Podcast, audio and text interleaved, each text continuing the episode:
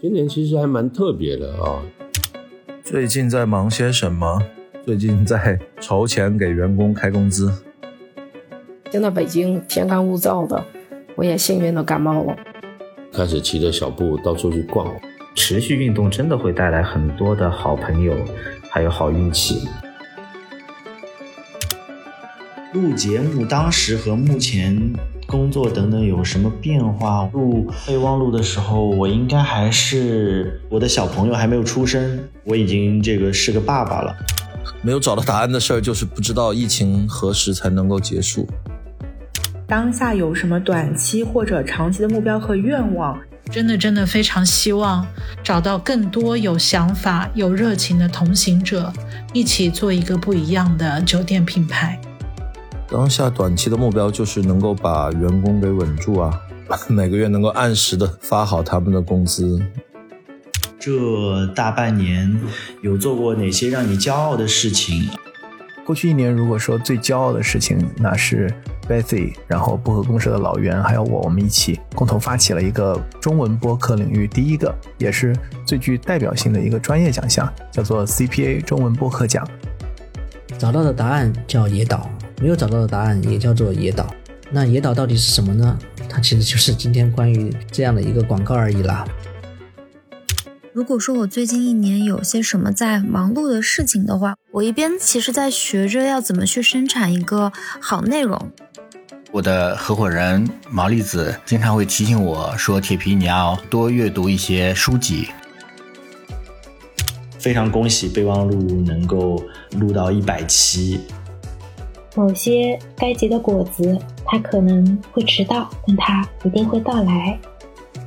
我觉得传统的公司制啊，正在走向黄昏。扑面而来的，我们叫 Web 三点零这个新的时代。最重要的呢，就是创作者经济。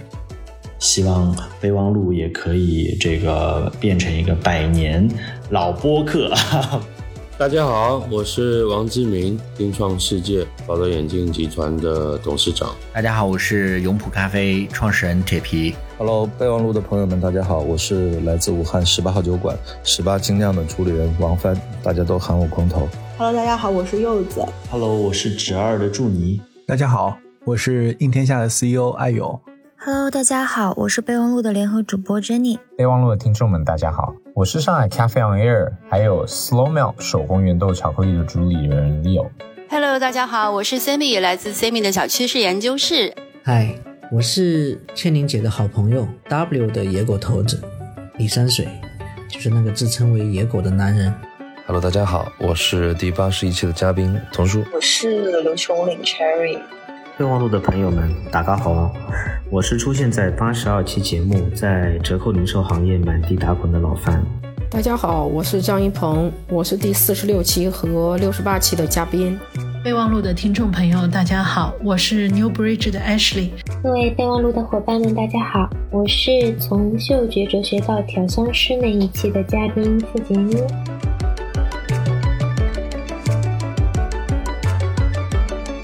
Hello，大家好，我是 Bessie 李倩玲。今天是二零二二年的十二月十七号，我人在寒冷的苏格兰，百感交集的录备忘录第一百期，这也是我第一次自己单口没有联合主持人做的开场白。我是九零年代呃入行到营销跟广告业，帮着品牌客户打造品牌，然后寻找内容结合，大概近三十年的时间。其实做备忘录是第一次我自己做内容。如果从一九年开始算起的话，呃，大概三年多了。在录制的此刻呢，我们在小宇宙上面是将近十七万五千的订阅。为什么百感交集？就是这是我这职业生涯里头的第一次自己做内容，然后能够有这么高的订阅量的一个经验。这是我做播客的当时万万没有想到可以有这么大的这个订阅的数目，所以非常感谢大家对备忘录的支持。这一阵子就一直在回顾我过去这三年来我们在备忘录上面的这个内容的变化。那我觉得这三年来，我其实跟备忘录的关系也经历了一段非常有意思的一个转变。想先跟大家讲一讲为什么我们要做播客啊？其实我跟我的团队呢，呃，是在幺八年开始吧，我们就开始关注声音这个赛道。因为呢，我们幺六年、幺七年呢都去参加了在拉斯维加斯的消费电子展。那在这个消费电子展，就是 CES 上面呢，我们看到了语音助理这个硬件的突飞猛进。那你知道，语音助理它的交付的一个非常重要的条件其实是声音，所以我们就开始关注声音这个这个赛道，然后也关注到了播客。二零幺八年，有幸接受了几个国外的播客节目的邀请做嘉宾。后来我跟我们的团队就商量，我觉得我们如果要真的了解声音这个赛道，必须要自己下场做，所以我们就决定自己做一档播客节目。那另外一个做播客的原因，其实是我自己的一个私心啊，我希望留一个声音的记录给到我的女儿以及她的下一代。比如说几十年之后我人不在了，但是对女儿来讲，如果她呃怀念妈妈的时候呢，她如果想听妈妈的声音，其实备忘录就会是一个非常好的声音的这个图书馆，让她能够。回去听听妈妈的声音，以及妈妈跟呃嘉宾们的互动，妈妈当时对一些行业的这些呃观察跟立场以及建议等等的，还有她的下一代。因为我觉得我们大部分的人，如果我们看我们的前辈们哈，或者老一辈的们留给后代的。呃，记录绝大部分都是文字，还有图片，很少会有声音的，除非就是你有视频，但是视频也是以图为主，声音为辅。只有这个像播客，这个是声音而已的这样的一个记录，所以这是我的另外一个私心啊。所以这是我们当时为什么要开始做播客的原因。那我们一开始呢，其实是感谢 JustPod。Jasper 其实一开始是备忘录这档节目的呃制作方，陈彦良呢一开始也帮着我一起联合主持了几期，就帮着我们进入状况，让我们大概了解播客这个节目的这个制作的过程。其实也是 Jasper 跟陈彦良呢呃介绍了 Jenny，然后后来 Jenny 呢就替代陈彦良成为我的常驻的这个联合主持人，一起开始了备忘录播客的这个道路。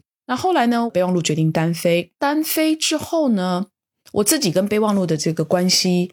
有了一个非常明显的变化，因为我觉得之前它是 JustPod 这种的节目，所以当时我觉得我跟备忘录，我我我感觉是一个联合主持人，这不是我的节目，你你我不晓得听友了不了解我的意思。如果你去听前前面的这几期，一开始都是开场，都不是我是别人，一直是等到我们自己单飞了之后，就正式的开始把备忘录当做是我的节目。所以那个 ownership 是在我们单飞了之后才开始有，然后就越做它就越像自己的风格，越像自己的节目。所以这个是我们我自己跟备忘录这个节目关系的一个变化吧。再来，备忘录商业化的历程，其实 这也是一个有趣的历程，或者是说讲它是一个挑战吧。因为备忘录是一档讲商业的节目，大部分的人对于节目是有干货的期许。我们大部分的嘉宾其实非常好，都是很无私的跟大家去做很多他们对行业的经验的分享。备忘录其实内容对于大家来讲。干货的期许是很高的，但是走商单的这件事情，想来上我们节目品牌，如果他的公司越大，对于品牌的保护意识更强，他来上我们的节目就会希望讲的都只是正面的东西。但是如果有时候讲的太正面，他反而很多行业或者品牌的精髓反而没有办法很好的呈现。二零二二年，我们虽然商单接的比以前多，但是我们商单 接的商单十个都不到，因为我们非常非常的谨慎，因为就是看我们以往接的商单太商业化的时候，听友是会骂的。商业化的这个历程是备忘录的一个眼前的挑战，这个是我们还在不断优化的一个道路啊。今年我们特别高兴的就是说，除了我们自己做了三年多的播客，那今年我们跟呃应天下的艾勇，还有最近加入了喜马拉雅的老袁，他自己也是播客的主播哈，一起发起了一个。播客界专属的奖项叫 CPA Award，CPA 奖。那我觉得在播客这个领域，太多人不断的默默的在为播客、为好的、好的质量的这个节目在努力。这群人其实应该被关注，应该被公开的认可，还有被鼓励。我们也希望透过这个奖项，能够让更多的品牌、更多的代理商开始发现播客这个赛道。的一些有趣的事情，以及声音这个赛道，可以用一些怎么样的更有想象力、更有创造力的方式跟品牌来去做一个结合。所以这个是我们非常开心今年帮呃播客界做的一个小小的事情。那备忘录呃下一个一百期的旅程啊，我自己对备忘录可能有三个很重要的期许吧。第一个。要活下去，我前面讲了，其实其实播客界虽然最近越来越火，但是说老实话，播客要靠商单活下去，几乎不是说没有，但是还是很少。不管我有多伟大的愿景、多宏大的计划，但是如果节目活不下去了，资金链断掉了，这些伟大的梦想跟愿景其实都是白讲。备忘录如果活不下去，其实现在在在听备忘录的各位听友们，你们也少了一档给到你们非常多干货的节目。活下去是我们还是二零二三年的首要的目标。那我们在这边也欢迎听友给到我们意见跟建议，怎么样的呃商业化是第一个，你们愿意付费，你们愿意出钱，然后帮助这个节目走下去。但是呢，又对于你们在收集干货的这个期许上面呢，不要做到太大的这个打折扣的的这个现象跟或者是影响。怎么样能够更优化我们的商业化的道路？我们期待大家给我们建议。那第二个我的期许呢，是我们希望能够带头吧，能够帮播客界做更多更多的事情，让更多的人看到播客界的努力。那第三个呢，我们希望随着防疫政策的这个呃开放啊，我们能够有更多线下录制的机会，我们也希望能够有更多跟听友线下互动的机会。这是三个我对备忘录在二零二三年的期许。那这期因为一百期，所以我们也邀请了过往上过备忘录节目的嘉宾。还有我的联常驻联合主持人 Jenny，还有经常来做联合主持人的 Sammy，各自录了一段话，来聊聊他们过去这一年在做什么，有没有什么感到骄傲的事情，感到挫败的打击，以及他们未来对这一年的这个目标跟计划。所以呢，欢迎大家收听第一百期的备忘录的内容，谢谢。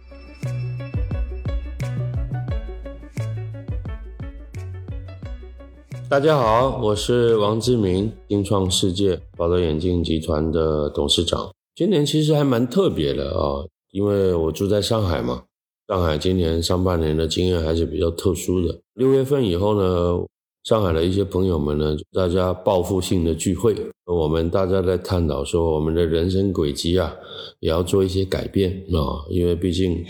啊，大家都上了一点年纪了。后来透过朋友的介绍。我买了一台小布那个折叠自行车，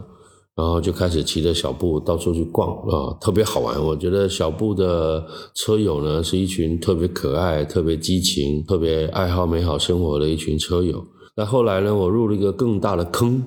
就是骑公路车。哦，那骑公路车刚开始只是为了自己个人的健康。在骑公路车的过程当中，也学习了非常多。其实还发现了一些跟工作相关的痛点。其实不管你做什么样运动，比如说你可能是做瑜伽，你可能是做跑步，你可能是骑自行车，这些所有的运动，其实对你的眼视力健康都有一些呃很特殊、很特殊的要求。比如说，如果你是骑公路车的话，那你通常都得戴一个大弯度的太阳眼镜。但这个大温度的太阳眼镜，如果你又近视的话，那就给你造成巨大的困扰。所以呢，我们目前呢也把这个骑行骑友们的眼视力健康的需求呢，基本上研究清楚了。所以这一块呢，我们大概在明年的时候会推出。纯工作的方面呢，我们今年还做了一个非常大的一个突破。今年整个环境呢，对企业的压力还是比较大。但在这种特别有挑战的环境之下呢，我们反而做出最大的突破。这个最大的突破是什么呢？是把父母亲最担心的小孩子的近视，近视要怎么去防控，整个管理模型呢，给开发完成，而且呢。过去这半年来的整个临床的效果非常的好。现在小孩子近视实在太容易了，眼球的最自然的状态呢是看远为主，看近为辅。那小孩子因为学习的原因，或者是因为上网课的原因，他的眼球呢是永远是在看近距离的。看近距离的时候会给眼球周边所有的肌肉造成巨大的压力，整个过程当中也让小孩子特别容易近视。那我们透过两年多的研究啊，把整个小孩子的近视防控。做到非常好的状态啊！我们过去啊长期追踪的小孩子，大概过去十八个月，按照我们的三百六十度的青少年近视防控的模型来做管理的话，大部分的人都是可以控制在一年增长不超过七十五度，甚至包括二十五度或是零度增长的也非常的多。所以这一点，其实在工作上，这是我个人最大的呃的成就了。真正能够做到有效果的控制近视的增长，我觉得接下来中国的经济呢会进入下一个阶段的发展，可能要求的不再是数量，可能更更多的要求是更有质量的经济发展。从短期的角度来讲，我们希望我们能够把三百六十度小孩子的近视防控的项目呃管理模型呢推广给更多的父母亲，推广给更多的小孩子，让他们在成长的过程当中不要进入高度近视啊。高度近视的定义是只要近视超过六百。百度了就是高度近视，那进入六百度以上的高度近视呢，眼球就可能产生病理性变化，那病理性变化是可能致盲的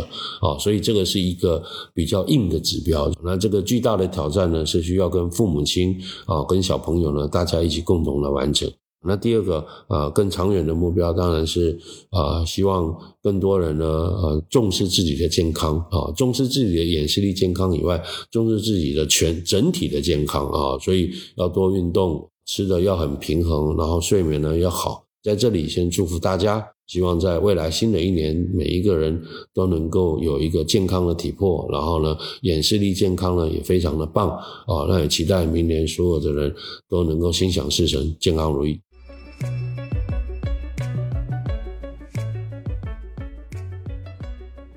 大家好，我是永璞咖啡创始人铁皮，很高兴，嗯，再次回到备忘录。我看了一下，呃，当时录备忘录的聊天记录是二零，呃，二一年的年初的时候，快两年了。再次回来，呃，非常的开心。最近在健身，我觉得疫情很长时间都没有这个好好锻炼身体了。昨天也是在这个一个做健身的朋友的护士下。去健身，当下就买了一百节的私教课啊，就希望说我能够在接下来的一年里面，就一定要把这一百节的私教课给用完啊，真正是让自己在健身这个事情上坚持，让这个身体能够变得更好。就是我觉得我每一年我都特别不想去回想我去年是怎么样的一个人，因为我觉得我。去年的我特别的傻，对，所以我觉得，啊，这两年其实自己呃成长了很多啊，不管是呃自己的事业，还是说为人处事，还是说对于和同事们的相处，就我还是蛮幸运的，就会有很多的朋友，嗯啊对我有提醒，公司的同事们也都非常好，呃，尽管我是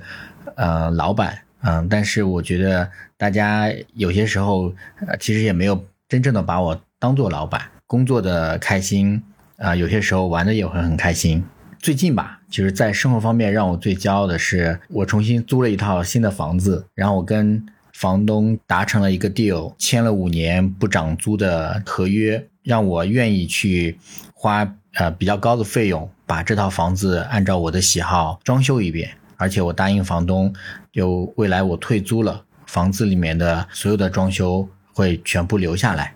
所以我觉得这是，呃，最近就是让我，呃，很开心也很，呃，兴奋的这个事情。在品牌和公司方面的话，呃，其实我们在二零二一年我们去做了一个非常有趣的事情，我们去建了一个永璞的小岛。对，它的名字就叫永璞小岛。那这个岛呢，虽然说现在是一个虚拟的岛，但是我们在这个岛上，我们其实做了很多的基础建设的规划。比如说，它有美术馆、有博物馆、有音乐厅，当然也少不了咖啡馆。这个岛其实现在是我们用户非常重要的一个虚拟的一个世界观。在这个岛上，我们其实是有很多的内容的沉淀。我们现在是把它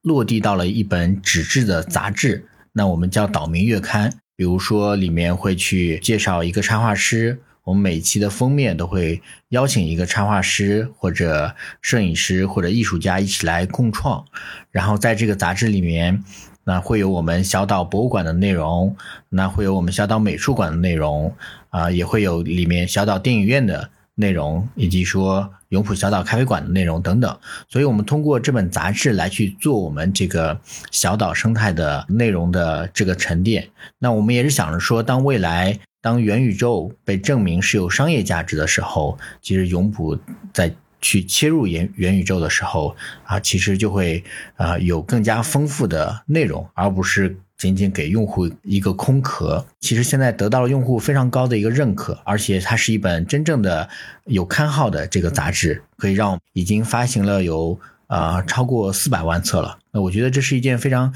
这个骄傲的事情，而且让我更骄傲的是，这个杂志是永普的啊团队，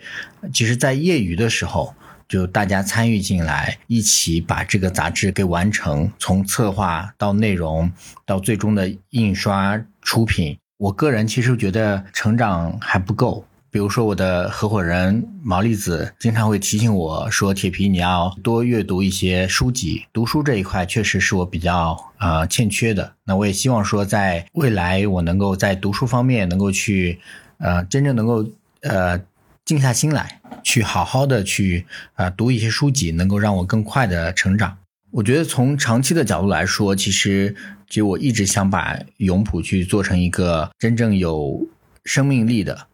可持续的，然后有社会责任感的一个长期的啊，甚至是一个百年的一个品牌，再往这个目标再努力。非常开心再次回到备忘录。希望未来能够有机会再跟大家去聊一聊咖啡跟咖啡相关的生活方式的一些呃比较有趣的事情。Hello，备忘录的朋友们，大家好，我是来自武汉十八号酒馆十八精酿的主理人王帆，大家都喊我光头。最近在忙些什么？最近在筹钱给员工开工资，因为疫情的关系，我们有。大概七家店铺两个月左右没有开门了吧，然后开门的店铺生意也不是太好。这半年里有没有做过一些让自己喜欢或者骄傲的事？嗯，可能唯一只有一件吧，就是我们在比利时的布鲁塞尔布鲁塞尔啤酒挑战赛上面拿下了两块金牌，其中有一块是亚洲最佳啤酒。有没有做什么让你不满意或者还没有找到答案的事儿？其实没有找到答案的事儿，就是不知道疫情何时才能够结束，经济什么时候才能恢复吧。希望这个寒冬不要太久。当下有什么短期的目标和愿望？当下短期的目标就是能够把员工给稳住啊，每个月能够按时的发好他们的工资。嗯，希望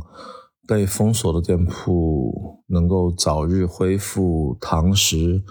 恢复营业。长期的愿望可能希望出一趟远门希望能够去欧洲或者美国去和我们好久没有见的一些酒厂的朋友们，和他们一起合作酿一些好玩的酒吧。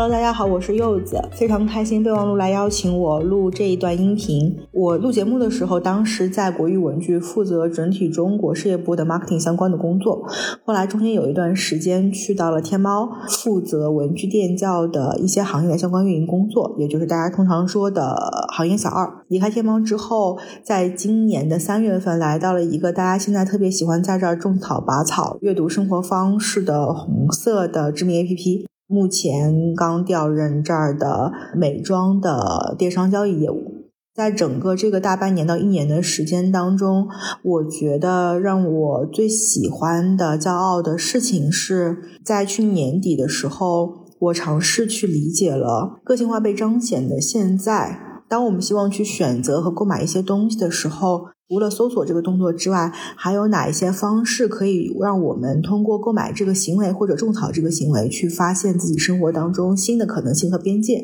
跟购买和种草这些行为在一起的背后的形形色色不一样的人，近一年其实是。当我离开国誉的时候，希望寻找说，嗯，自己接下来的迭代和发展方向在哪里？将来的我会自己如何成长的这个问题的时候，找到了新的答案，也同时找到了在现在这个时代当中，如果说，嗯，品牌或者说是市场营销人，我应该用什么样的方式来跟我的用户进行沟通？过去可能是用一些更像 speech 的形式在跟用户沟通，那么现在怎么样能够让用户主动更加平等的来跟我进行交互？这个是一些比较有意思的发现。现在其实还谈不上有什么能够让我骄傲的事儿，但是更多的部分是让尝试不止于想象，想象不止于当下的限制，并且日拱一卒，不让正确的事情划过去。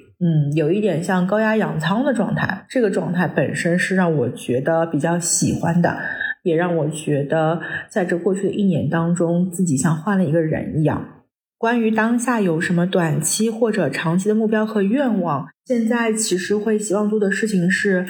只要是在规则和法律之上，嗯，各种物品的多样性都能够找到它诞生的时候，希望找到那一群人，然后这一群人之间能够互相看到彼此，然后让我们的生活，呃，都能够有更多的可能性在其中发生。希望在将来的一年当中。能够将这样一些小的愿望，这些小愿望当中存在的商品和物品，更好的被传达给他应该被传达到的，或者他适合被传达到的那一些人。希望真的能够因为我的来到，让这个需要突破的业务能够有更大的不同，让大家能够重新看到这个 APP 在这个象限上焕发的新生和活力。Hello，我是侄二的祝尼，最近在做我们的一个新的呃店的开业准备，在上海的虹桥天地，我们开了一个三千多平的透明仓，后面还有二期、三期，总共差不多一万平左右。不仅仅把我们仓库里面所有十万件的奢侈品的商品拿出来供用户选购啊，用户同时也可以在这个空间里面看到寄卖的商品啊，一个包包从我们收到到上架的整个流程啊，包括鉴定啦、拍照啦，我们把它做好商品保护啦等等，你都可以在这个空间里面看到。用户还可以看到我们的办公室啊，所以一切都是透明的。希望让用户能够了解我们，能够信任我们，以信任为生的。啊，是我们的核心的商业模式。录节目当时和目前工作等等有什么变化？我那时候录备忘录的时候，我应该还是我的小朋友还没有出生，我已经这个是个爸爸了，小朋友两岁了，这个可能是我角色最大的这个转变吧。所以我很很开心能够做做爸爸，然后我也很享受啊，这个有小朋友陪伴，然后我们共同成长的这个过程吧。第二个问题是，这大半年有做过哪些让你骄傲的事情？嗯，我觉得今年确实，呃，因为疫情啊各方面的原因不容易的一年啊，但是我们今年还是，呃，成功开了三家的店啊，特别是一家还在成都，在异地店。一家刚刚开的虹桥天地的透明仓，然后还有一家是在浦东的这个佛罗伦萨小镇，呃，奥莱的奥莱店啊，所以在整个大环境呃不太好，然后疫情的各方面的困难阻力都很大的前提下，我们还是成功把这些店开了出来。运营的也还不错啊，所以这个是让我很自己很骄傲的事情，团队都非常给力。当然，在过程中我们也经历了很多不达预期，走了不少弯路啊，所以我觉得很多东西还是要慢慢摸索的。当下有什么短期目标和长期目标？我觉得短期目标就是活下去，长期目标就是活成百年老店。非常恭喜备忘录能够录到一百期，嗯，希望备忘录也可以这个变成一个百年老播客，百年老播客，这听上去有点奇怪，对，但是希望备忘录越来越好。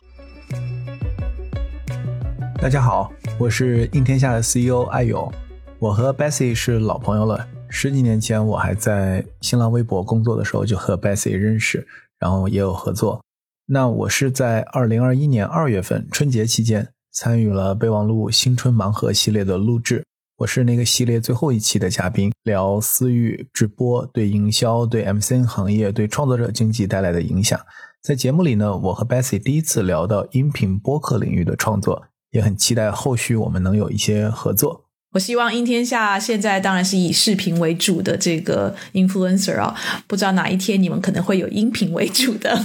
来 培养一些创作者，用声音的方式来去影响我们的消费者。我觉得一定有机会的。像我刚才讲的，今年其实很多知识型的创作者进入这个市场，而知识型的创作者，首先我觉得它不是那种 entertaining 的 content，对吧？它是一个 intellectual 的这样的一个 product。太好了，希望有一天不久的将来，备忘录也能够跟跟应天下来在音频这个方面来去做一些合作。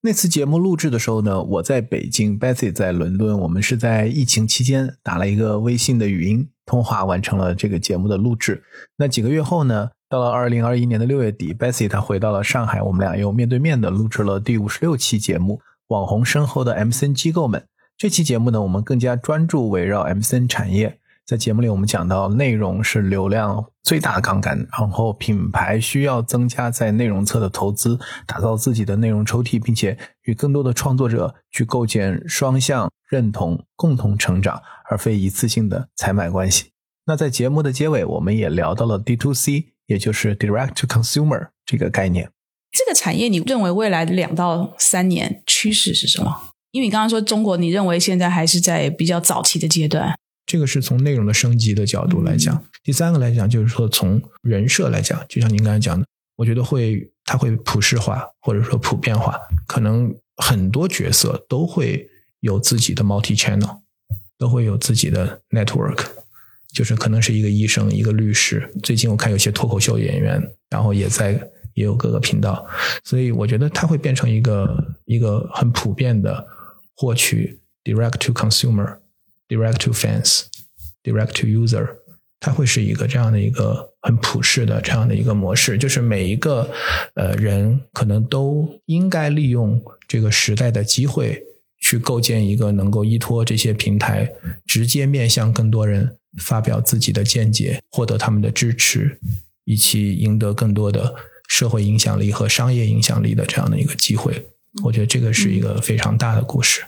D to C，我觉得这件事情不仅仅应该是一些所谓新消费品牌在融资的时候讲的故事，对，也应该是每一个人想好，在这样的一个大的新的这样的一个时代，在这样一个新的移动互联网新的技术变革这个时代里边，他应该能够去习得的新的技能和获得新的可能性。这期节目播出后呢，也获得了很多的好的反馈。于是，在二一年的十二月，也就是差不多去年这个时候吧，我开始自己做了一档专注研究 D to C 商业变革的播客，叫做 DTC Lab。从此呢，也越来越多的关注和参与到播客这个领域。大家好，我是爱勇，欢迎来到 DTC Lab DTC 品牌研究室的播客。让我们一同见证新流量格局下的增长与变现。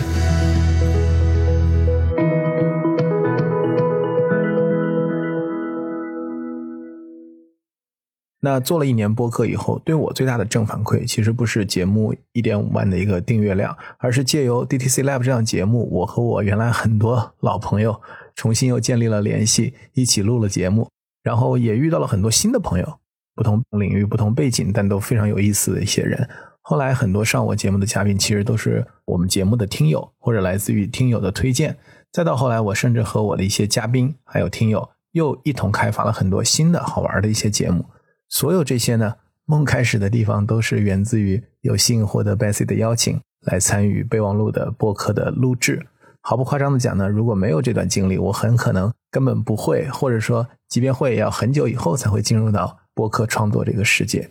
那过去一年，如果说最骄傲的事情，那是 Bethy，然后播客公社的老袁还有我，我们一起共同发起了一个中文播客领域第一个，也是最具代表性的一个专业奖项，叫做 CPA 中文播客奖 （Chinese Podcast Award）。那这个奖呢，其实是通过来自于播客平台、播客机构、创作者、行业媒体、品牌主、营销机构，还有很多资深的播客听友，组成了一个百大提名人，那共同投票。提名推荐来自十四个垂直赛道的这样的一些宝藏播客作品。我们在今年的十一月份金头赏，也就是国内最大的商业创意节 ROI Festival 期间呢，举办了一个播客营销的专场。在那个专场上，我们颁发了这个奖项。这个奖项其实也得到了喜马拉雅、小宇宙、腾讯 TME 的支持。那在播客领域，特别是广告营销领域，获得了很多的关注。我们还发布了国内第一份关于播客营销的白皮书。那就像 Bessy 代表我们在活动中说的哈，业内开玩笑讲，每年都是播客元年，但借由 CPA 作为一个标记，二零二二年可以被定义为是播客商业化的元年。我们也都相信，有了商业化的这样的一个加持，整个播客产业也能更加持续、健康、良性的发展。那另外一方面，对我自己而言，在做了 DTC Lab 这档节目一年以后呢？我自己也更加深刻的理解了 D to C 这个概念，它不仅仅是一种商业模式，它更加是一种理念、一种方法。我们 DTC Lab 听友群每个月我们都会组织一次读书会，我们第二期读的是向彪老师的《把自己作为方法》这本书，也给了我很大的启发。对我自己而言呢，播客本身也是我自己践行 D to C 理念的一种方式，所以下一步我也希望能够把我自己的公司赢天下的业务从原有的 MCN 业务，我们叫 ITC，就是 Influencer to Consumer 的业务，更多的转向 D to C 的业务。但是更重要的是，我们自己也要去以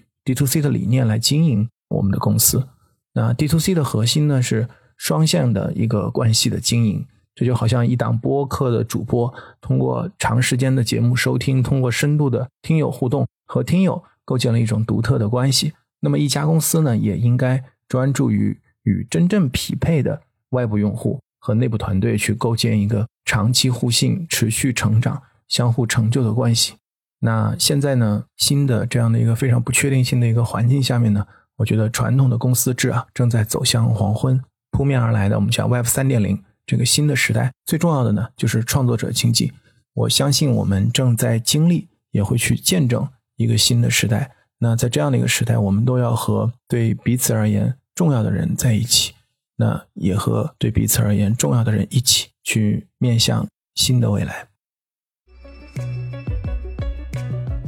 Hello，大家好，我是备忘录的联合主播 Jenny，很高兴能够陪备忘录走到第一百期的节目。嗯，第一次收到备忘录联合主持的邀请是一九年的年底，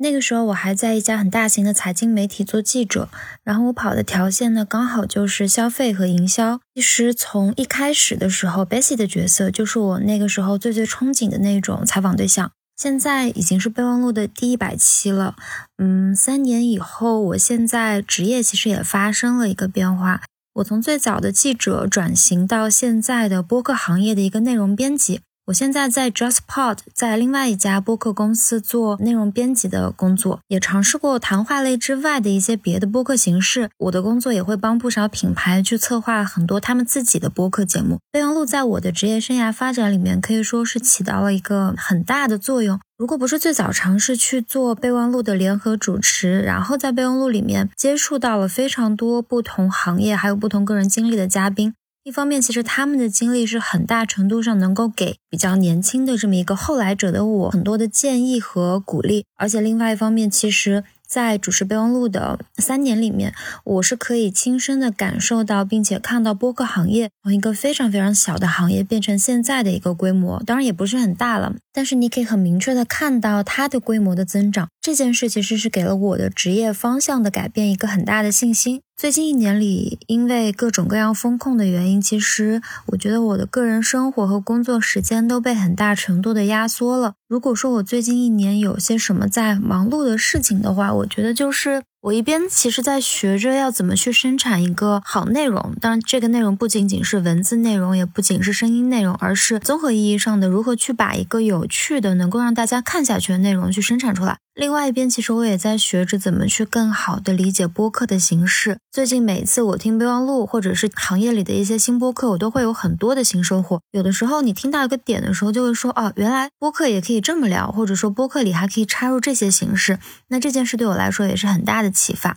未来的目标的话，一个是希望备忘录能够很长久的走下去。另外一个就是希望我自己能够成为一个表达更加有趣的，而且从声音的听感上面能够更加让人去相信的一个表达者吧。备忘录的听众们，大家好，我是上海 Cafe on Air 还有 Slow Milk 手工原豆巧克力的主理人 Leo。那今天很荣幸的为备忘录录制这个第一百期的这个节目，九月。中旬左右的时候录制到现在，经历了些什么？从录制的那一时刻，我们当时还在讨论整个咖啡行业的市场精品不精品的问题，到把我们巧克力店关掉，其实一直是在我人生当中比较难忘的一件事情。因为从八月中吧，被房东通知说啊，我们这一次上海这封控两个月下来。呃，只能拿到四十一天的免租的时候，就我们自己心里头也知道一个决定，就是这家店是没有办法这样持续的经营下去，因为实在是非常困难。呃，尤其是我们店旁边呢，也是有少年宫。大部分的时候，少年宫如果有活动的时候，对我们来说其实还是蛮重要的。因为封控期间的话，很多学校呃那时候上网课，或者说啊，他们课外活动的这个限制，其实对于整个愚园路上面的商业氛围有还是蛮大影响的。有好有坏吧。我们一直在反思这件事情。关掉大店，虽然说我们有很多的这个展示的一个一些机会，或者是跟人家见面碰面的一些机会减少了，啊，我觉得也只是一个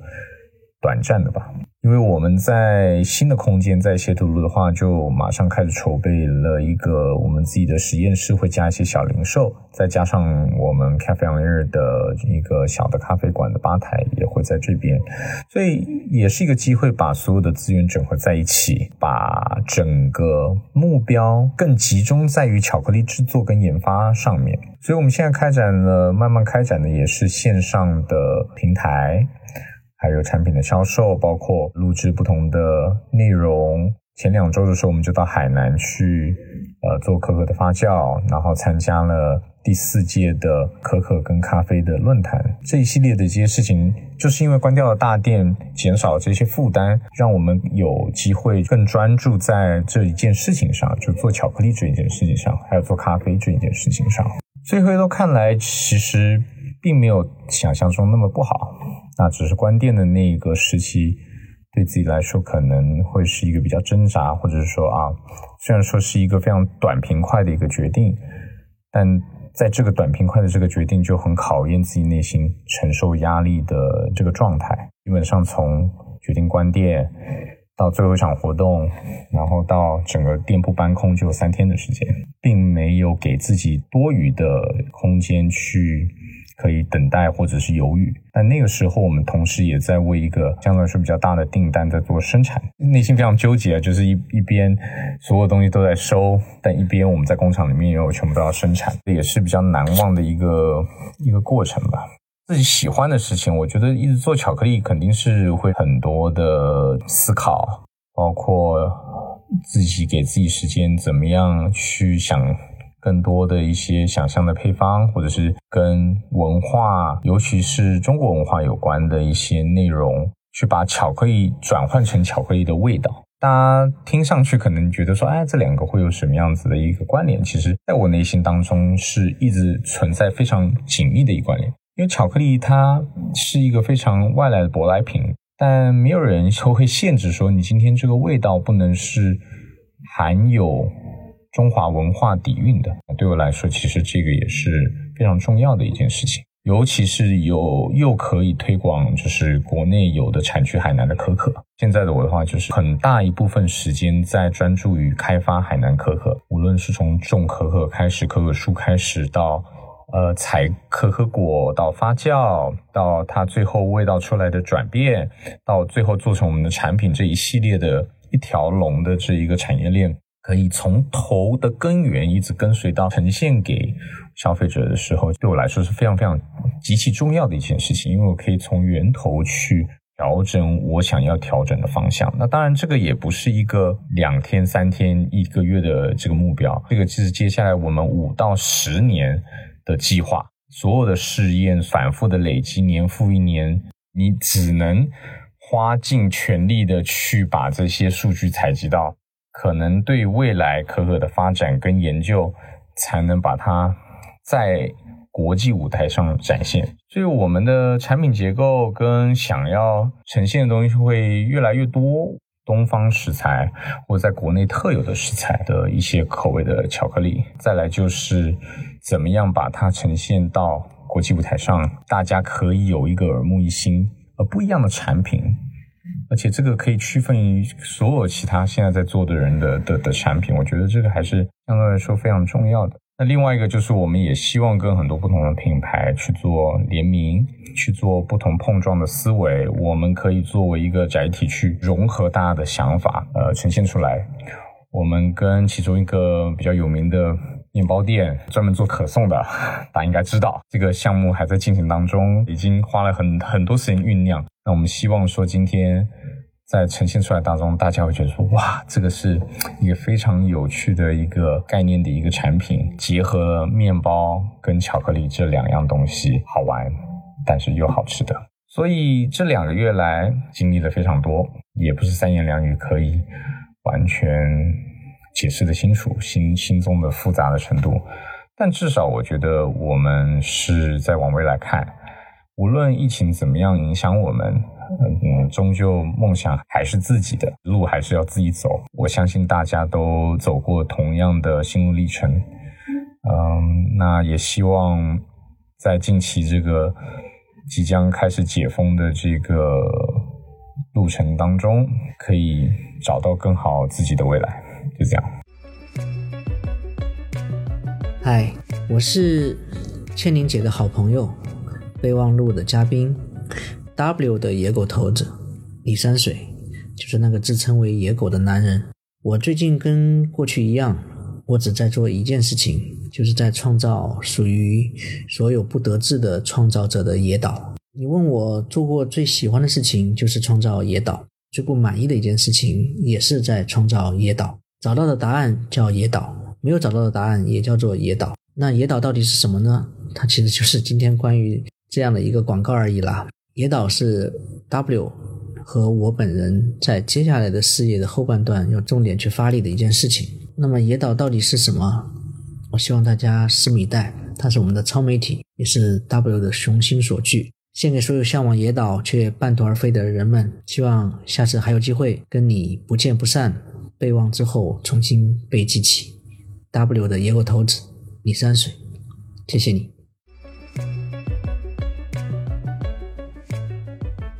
我是刘琼岭 Cherry，我已经忘了我是哪一期的嘉宾了。但是从那一期开始的话，到现在我的整个的工作和生活已经发生了很大的变化。那个时候我还在我的第一家创业公司，我做的第一家创业公司叫小饭桌，饭桌资本啊，我是一家公司的联创。今年整个大的经济政治环境发生很大的变化，我自己的工作和生活也发生很大变化。我离开了创业七年的第一家公司，休息了一段时间之后，开始了第二次创业。同时，我工作生活的城市也从北京，然后更多的搬到了深圳和上海。在这一年里面，我也跟我妹妹一起开始做了一个新的播客节目。我们会在这个节目里面更多从。资本市场投资人的角度，会更多的 focus 在消费行业的一些新的品牌啊、公司啊、渠道里面，所以有很多的变化吧。从上一次录备忘录，然后到现在，看到整个行业里面品牌啊、企业啊，其实有一些让我印象非常深刻，嗯，也很骄傲的事情。但是同时，这里面我觉得也有很很多值得反思。可以简单来说，这么短短的几年，然后。从资本上的角度来看的话，消费行业经历了一个相对完整的周期。一开始不被投资人所理解，然后到中间被投资人疯狂的去追逐，然后再到现在，因为整个大的经济环境的问题，今年基本上是在一个非常寒冬的一个状态。我同时默默的发现，很多好的公司。都是要经历过寒冬才能更好的去活下来，同时也在这里面去积累出更高的壁垒。比如说，我会发现有一个趋势，在这里面去活下来的公司，或者是经历过很长时间沉淀积累的公司，包括品牌，在全球的市场上会逐渐的展现出更强的竞争壁垒和特点。比如最近能看到拼多多在美国已经开开始了业务，然后业务起量非常的快。能看到 Shein 在国内最早从它的成立初期沉淀了五年六年，把整个的供应链、供应链的数字化、供应链的运营打磨到很好之后，出海，在某一个时间点开始在海外的销售开始一骑绝尘，所有的这些都离不开很长时间的壁垒的积累，而不是短期内的能够去做出来成绩的一些方法论。所以这些的积累的话，是在全球能够比较长的时间去有一个领先的优势的，且后面的竞争对手相对难，非常难追赶。嗯，这个是让我比较开心的。当然，也有看到，我觉得是非常值得反思的一些点。就像开始有提到的，整个的消费行业有很多消费的新品牌出来，新品牌也出来，经历了一个在资本市场不受待见，然后备受追捧，然后今年又非常冷，又回到一个冰点的那么一个周期。走完这个周期之后，我们也看到很多的这个新品牌，其实自己的基本功并不够扎实，在不同的地方有短板，当时被追逐的过热，让价格去远离了价值。然后在这个过程中也会有很多浮躁的事情去发生，然后也有很多的这个钱去投在了，或者是花在了不应该投或者是效率低的这些公司上面。这确实是非常值得整个行业去反思的一个点。最后呢，其实要说有什么愿望呢？首先还是再次感谢收到备忘录的邀请，陪伴备忘录一起走一百期。自己的愿望呢，就是希望自己的第二次创业。首先是最后一次创业，其次是在这一次创业里面能够做出来更多创新的业务，能够给行业或者是呃整个资本市场都带来进一步的一些变化和价值吧。好的，谢谢大家，再次祝福备忘录。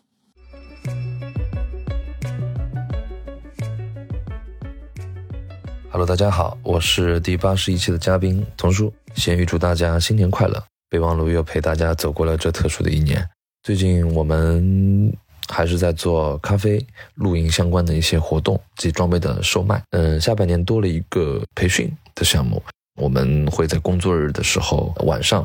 教一些小白的客人或者是零基础的客人手冲和意式咖啡的一些基础知识。十一月份我们也开了一堂高阶的课程，呃，请了全国冠军朱金贵上一个高阶的课程，就是进阶的。可以是适合于比赛选手，也可以适合门店、咖啡门店的咖啡师。咖啡培训之后也会是我们明年了的一个新的项目推广。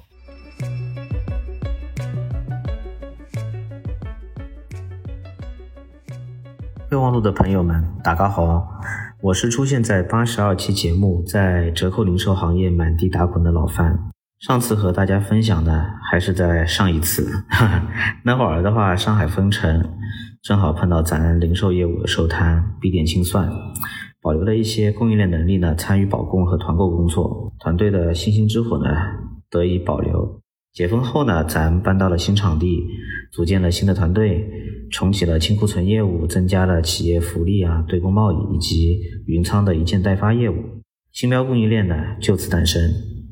给大家汇报一下近况啊，目前仓储总面积已经到了三万五千平米，快递单量呢每个月呢也有三十万单，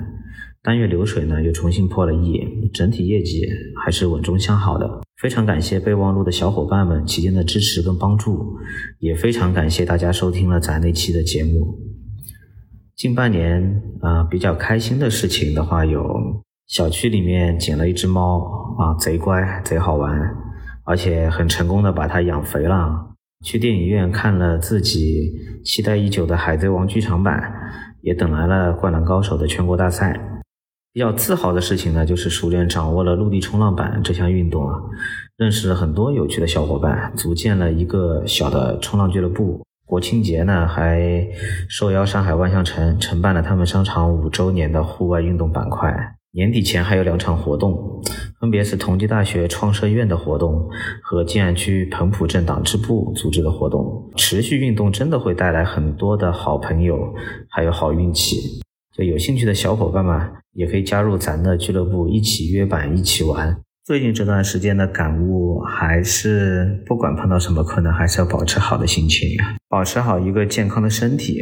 去迎接未来很多不确定的事情。也祝各位朋友好运常伴，百事如意。大家好，我是张一鹏，我是第四十六期和六十八期的嘉宾。很抱歉，我的嗓子今天是这个样子，因为现在北京天干物燥的，我也幸运的感冒了。如果说现在和录节目的时候的区别，呃，我觉得与其说我自己的区别，不如说二零二一年和二零二二年。对我们所有人造成的这种心理的冲击，我相信大家都经历了过山车式的一年，但是我还是有一些变化的。比如说和二零二一年比起来，我瘦了一丢丢，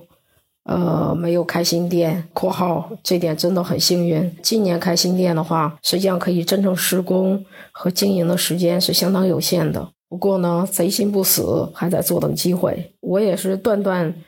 呃，料不到二零二二年是这个样子开始的。所有的主流的一线的和新一线的城市，都在二零二二年经历了呃很大的挑战。但是终归来说，那个挑战。对我们所有人来说，都只是波动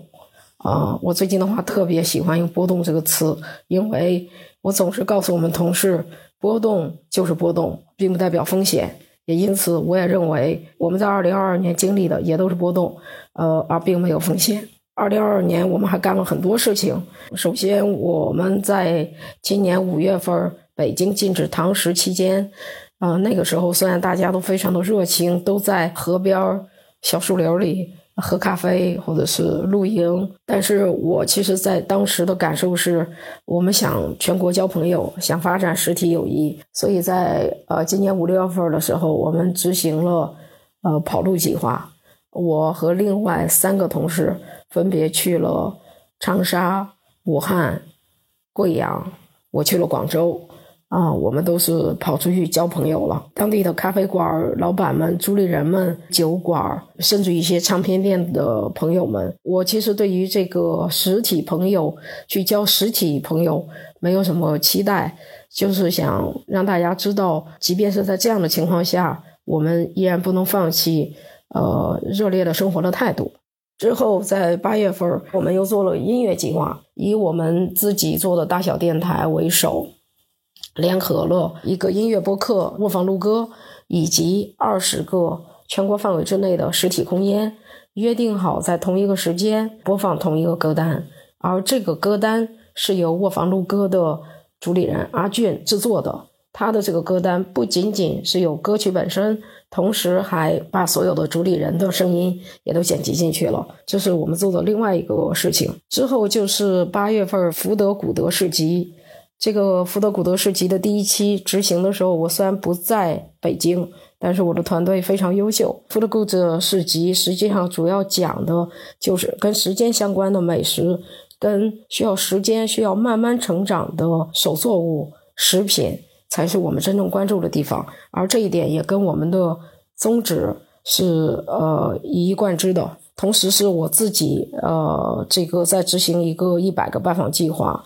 这个一百个拜访计划是从本来计划是八月十五号到九月五号，但是八月二十九号那天因为成都的疫情被迫中断，在时间没有充分执行的情况下，呃，还是拜访完了七十家，一路从北京到洛阳、太原、西安、德阳，还有巴中，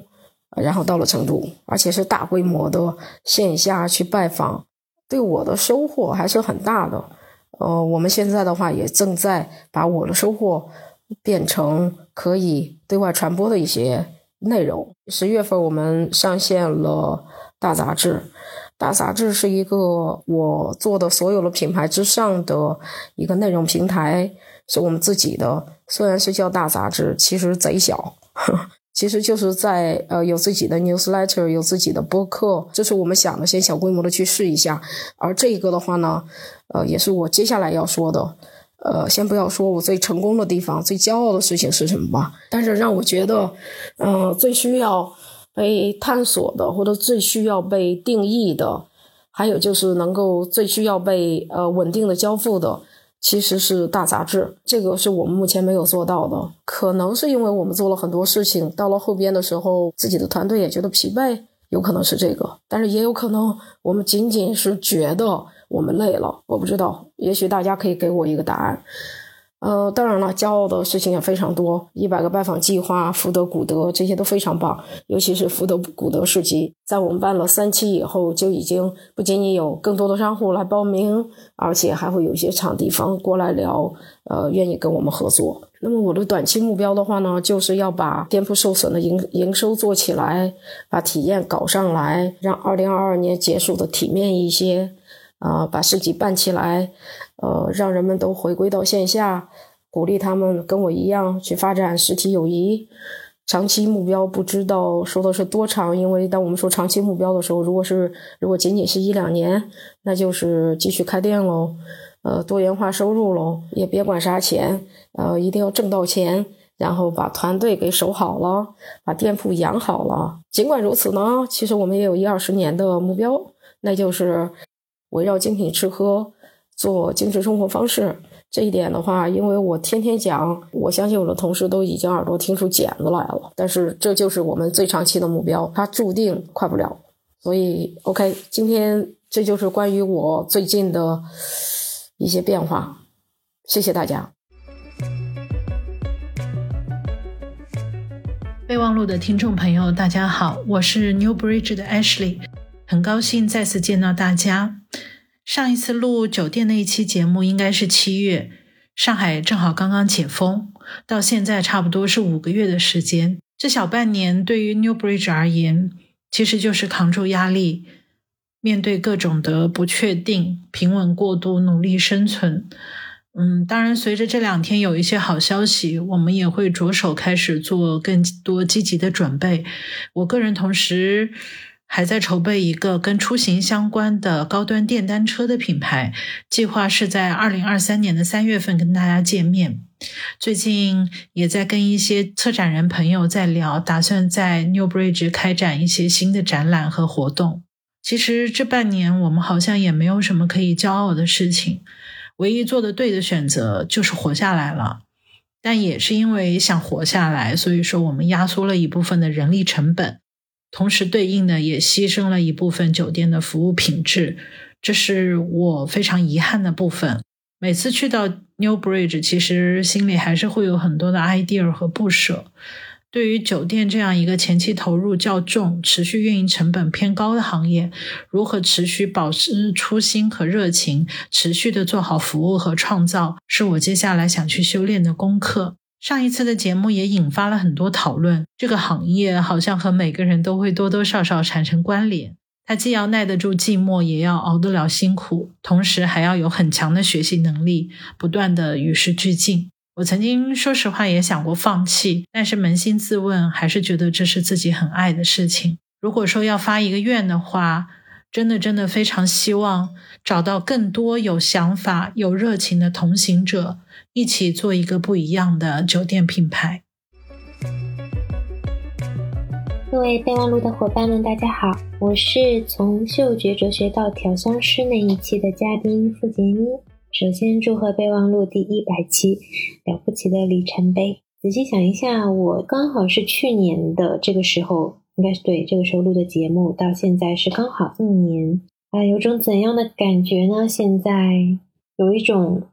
鲜明的新生的感觉。站在船头，惊涛巨浪仿佛已在身后，前面是不是破晓之日，似乎也没有那么大的关系。你能闻到海风。你依然在航行就好。我们品牌，我们这一年其实，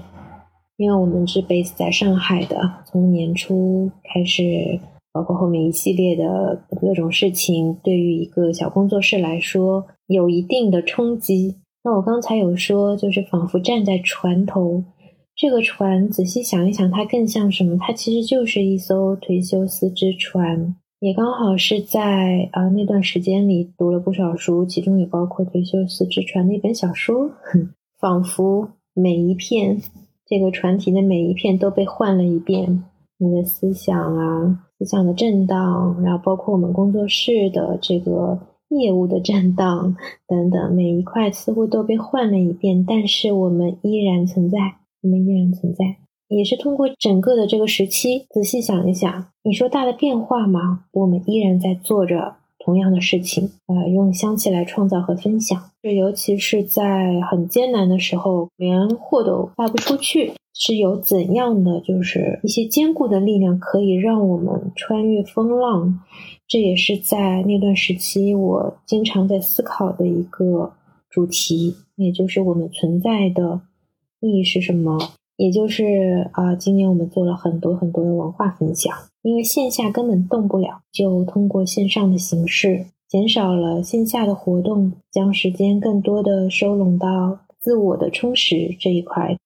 以前其实有呃有些偏商业的伙伴，你曾经有跟我说过，这个文化类的内容可能相对会很难规模化，或者是去走强商业的路线。经过这一年下来，反而是文化支撑我们到了今天。某种程度，它是我们的土壤，也可以说是这个初心。就像这个颓修斯之船，你每一块似乎都被换了一遍，但是你为什么依然存在？可能正是在于它的一种真正的精神的力量，它回归到的是我们的初心。然后要说有什么相对不满意或者失败的事情。我们原来因为在